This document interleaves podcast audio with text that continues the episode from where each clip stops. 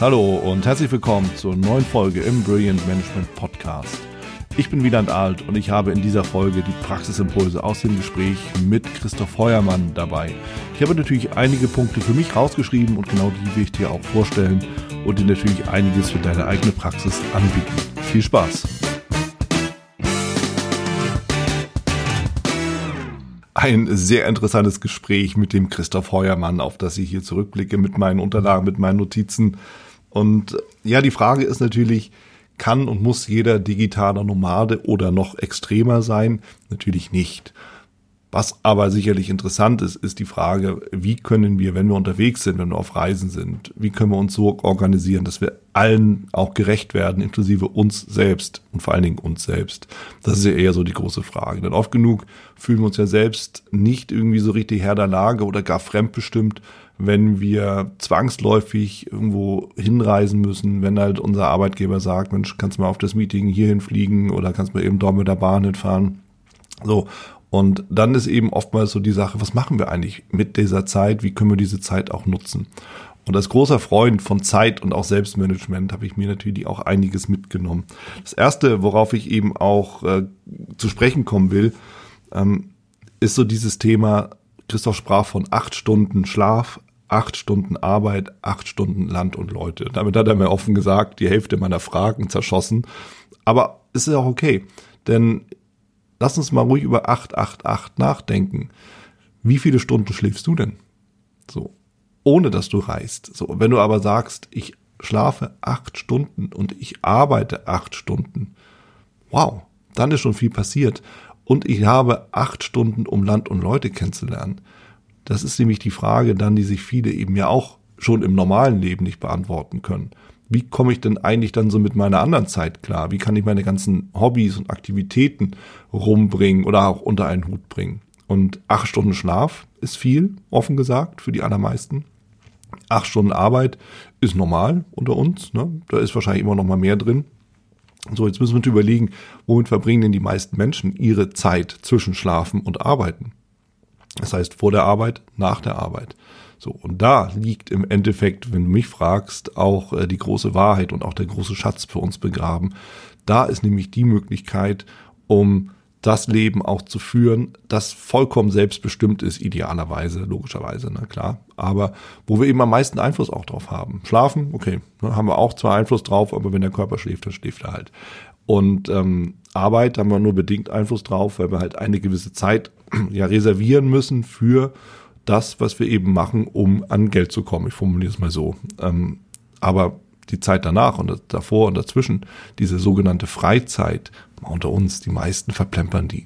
So, wenn ich mir aber klar mache, ich nutze acht Stunden für bewusst für die Dinge, die mir Freude machen, die mir Spaß machen, die mich irgendwo auch weiterbringen, dann ist das eine ganz andere Geschichte. Dann reden wir nämlich nicht mehr so über dieses Thema Work-Life-Balance in dem Sinne, wo man sagt, naja, ich muss auch, ich, ich komme irgendwie mit nicht so richtig klar. Das stimmt offen gesagt nicht. Wir teilen das eben falsch ein.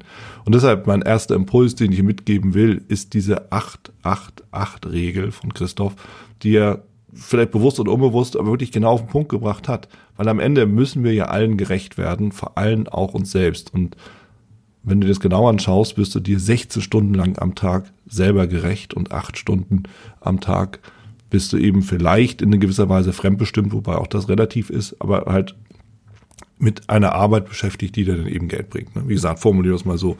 Und das ist ein Punkt, den ich extrem spannend, interessant finde und den ich mir definitiv auch mitnehmen werde. Überhaupt ist diese Frage der Work-Life-Balance, ist das überhaupt noch so zeitgemäß? Christoph sagt, er merkt es noch nicht mal so richtig, ob er arbeitet oder nicht und er will das auch gar nicht anders.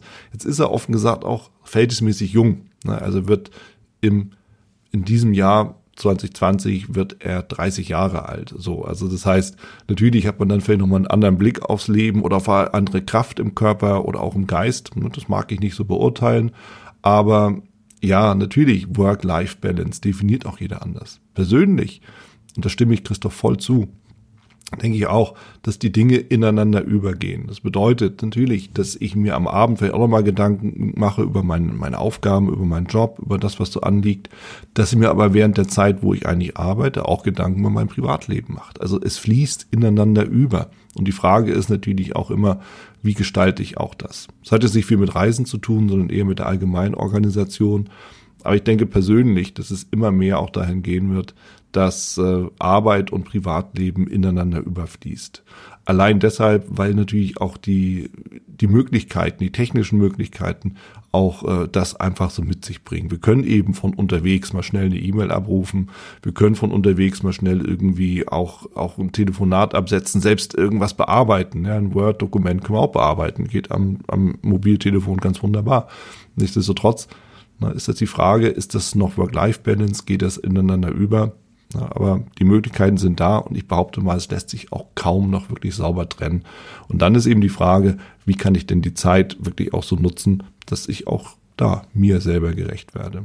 Was uns eben auch dazu bringt, was Christoph Heuermann uns ja auch gesagt hat, ähm, dass es eben auch tatsächlich so ist, und das, ich habe ihn ja auch beobachtet, ne? war ja auch ein paar Tage mit ihm unterwegs.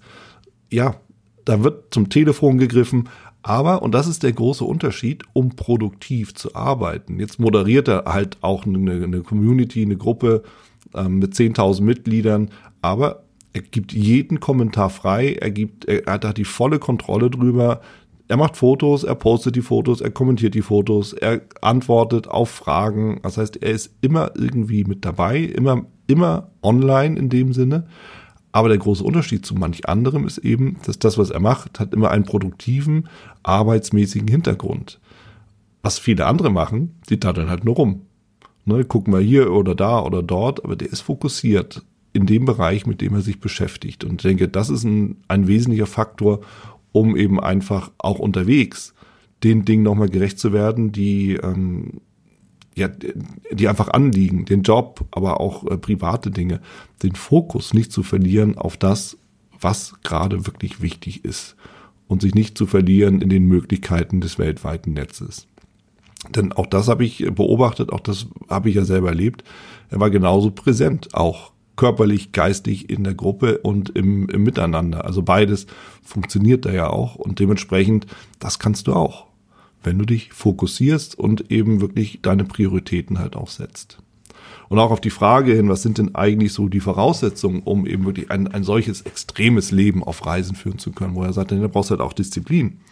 Du musst eben einfach auch ähm, das da daran bleiben. Du musst eben auch dich konzentrieren und eben wiederum auch den Fokus bewahren, um eben auch dem allen gerecht zu werden, um eben wirklich 888 leben zu können. Kompromissbereitschaft.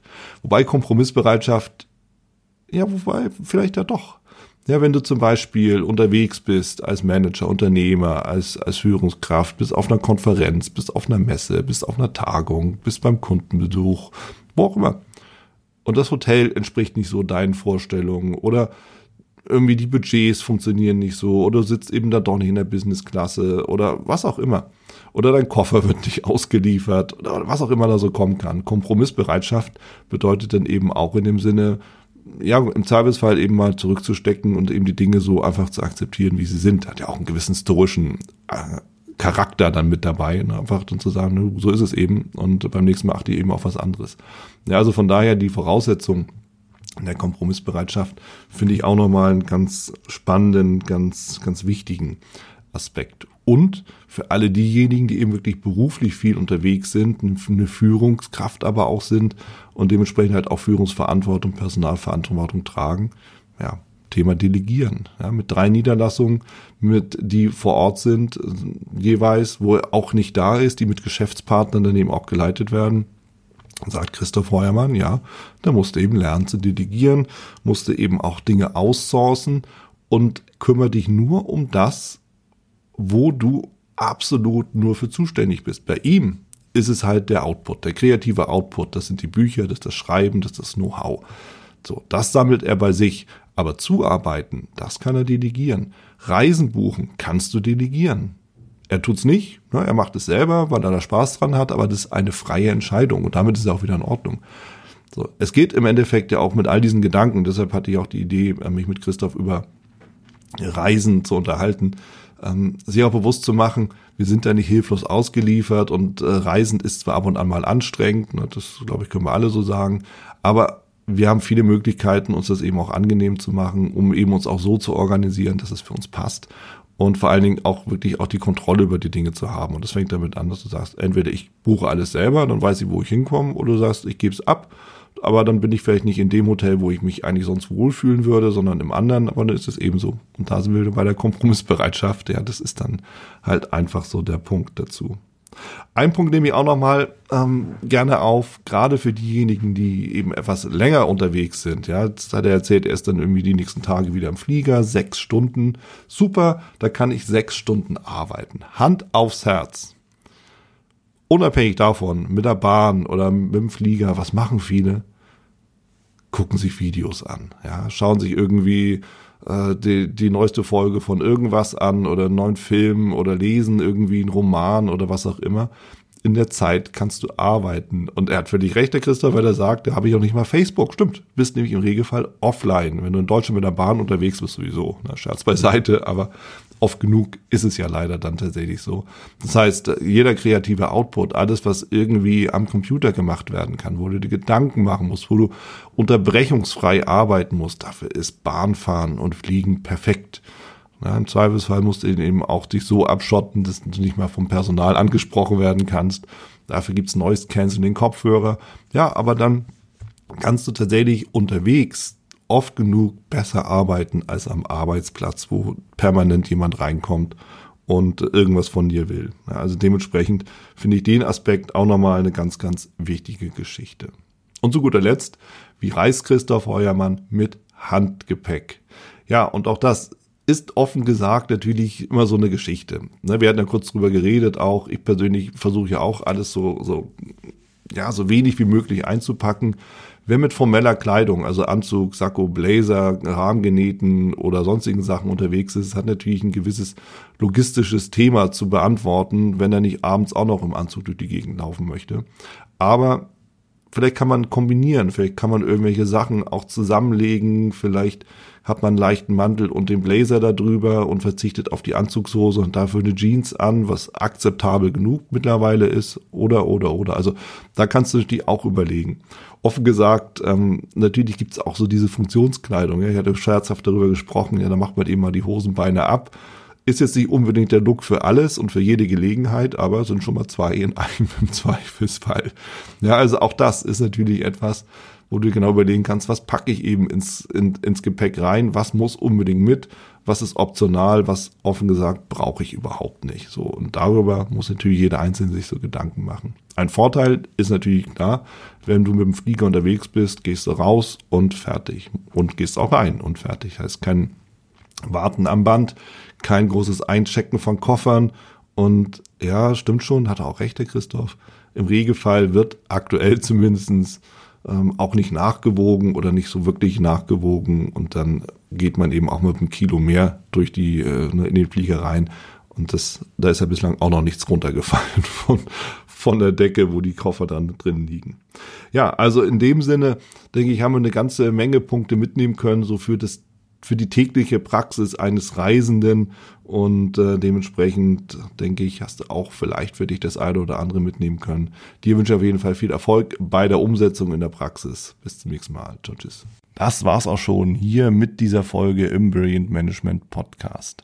Wenn dich das Thema Leadership und Management weiterhin interessiert, dann sichere dir auch meine Leadership Impulse und mein E-Book zu den fünf Tipps für eine brillante Führungskultur. Link dazu zur Anmeldung findest du in den Show Notes. Wer dich unterstützen kann rund um das Thema Leadership und Management, dann komm gerne mit deiner Anfrage auf mich zu. Die Adresse findest du ebenfalls in den Show Notes oder unter www.brillegers.com.